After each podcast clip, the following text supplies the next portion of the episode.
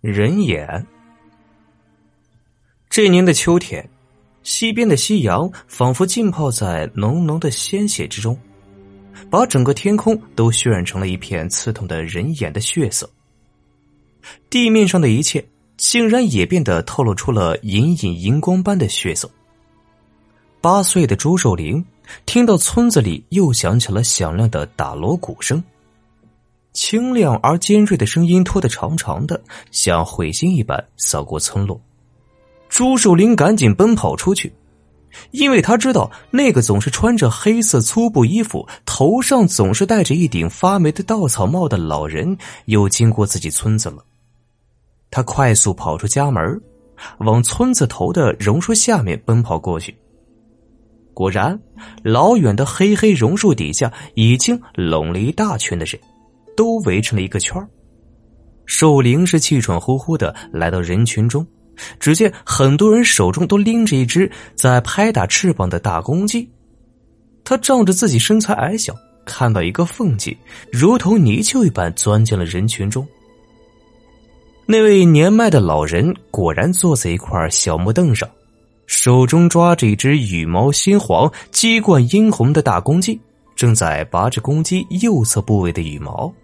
他的动作非常娴熟，不过几秒的功夫，就是公鸡露出了一小块的肌肤，然后拿出一块布团，灰白色的布团上面染着一些已经干枯的黑色血液。他摊开布团，露出里面的几个工具。寿灵看到那些细小却精致的工具，有一把很锋利的刀，还有一把镊子，有些细线，一把撑钩。以及撑钩把手，一个细小的钩子。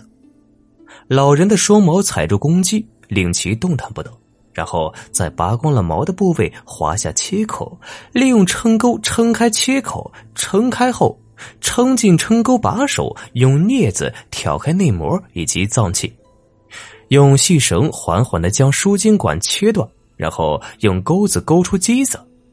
老人的动作是一气呵成，没有一点多余残复的动作，这引得周围的人一阵阵的喝彩。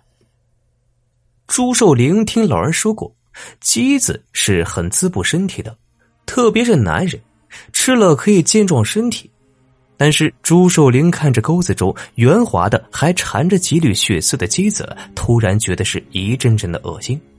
他突然觉得胃部一阵阵的翻江倒海，然后哗啦哗啦的呕吐起来，吐出一些烂了的米水，发出一阵阵恶臭，并且令他感到害怕的是，他的呕吐物很多竟然溅在了老人的裤腿之上。他吓得呀一动不动的望着老人。周围的老人善意的说：“林仔呀，这么血腥的场面，你还是不要看了，这不都吐了。”赶紧回家去。另外一个中年人乖乖的笑着说：“是啊，还不走？不然叫老人家取你的机子出来送烧酒。”哈哈哈。寿灵没有听他们的话，他只是呆呆的望着一直低头的老人。老人戴着顶稻草杆编织而成的草帽，边缘已经渗着浓浓的黑色斑点，帽子遮挡住了老人的脸庞。寿灵看到老人缓缓抬起头，他不太记得老人的脸容了，但是他却记住了老人的眼睛。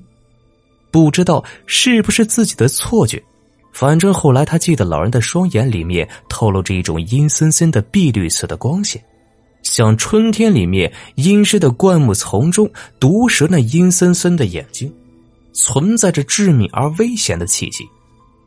老人满是皱纹的脸冲着寿灵露出一个微笑，寿灵却吓得是哇哇尖叫，钻出人群跑了。他也不知道自己为啥要跑。这晚上的时候啊，月光皎洁，整个村庄都笼罩在白色的温柔的月光里。寿灵和村子里的几个同龄人在村子里的晒谷场捉萤火虫，一只一只的萤火虫在飞舞着。如同一只一只的明亮小灯笼在闪烁着。寿灵忘记了傍晚时候发生的事情，现在的他玩得非常痛快，毕竟他还只是一个八岁的小孩子。他手里拿着一只白色的透明塑料袋子，在兴奋的追赶着夜空中飞舞的萤火虫。他玩的有些忘我，所以啊，他撞到一个人的身上，并且那个人的身体似乎很瘦很轻，一下子呀就把那人给撞倒在地上了。他慌忙说：“对不起啊！”并且赶忙要去扶那人。令他感到吃惊的是，他看到地上那个老人正是傍晚时分的那个取机子的老人。晒谷场上的灯火有些明亮，寿灵呆呆的望着老人，不知所措。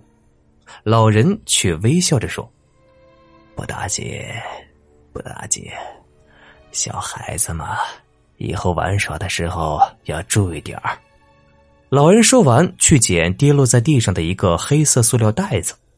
令寿灵感到恐怖的是，那个黑色塑料袋子中装着圆滑滑的机子，机子中却夹着几颗黑色的人眼，硕大的人眼上面还缠绕着红色的肉丝。尽管寿灵从未见过被取下来的人的眼球，但是他却那么毫无理由的非常确定，那几颗呀，肯定是人的眼球。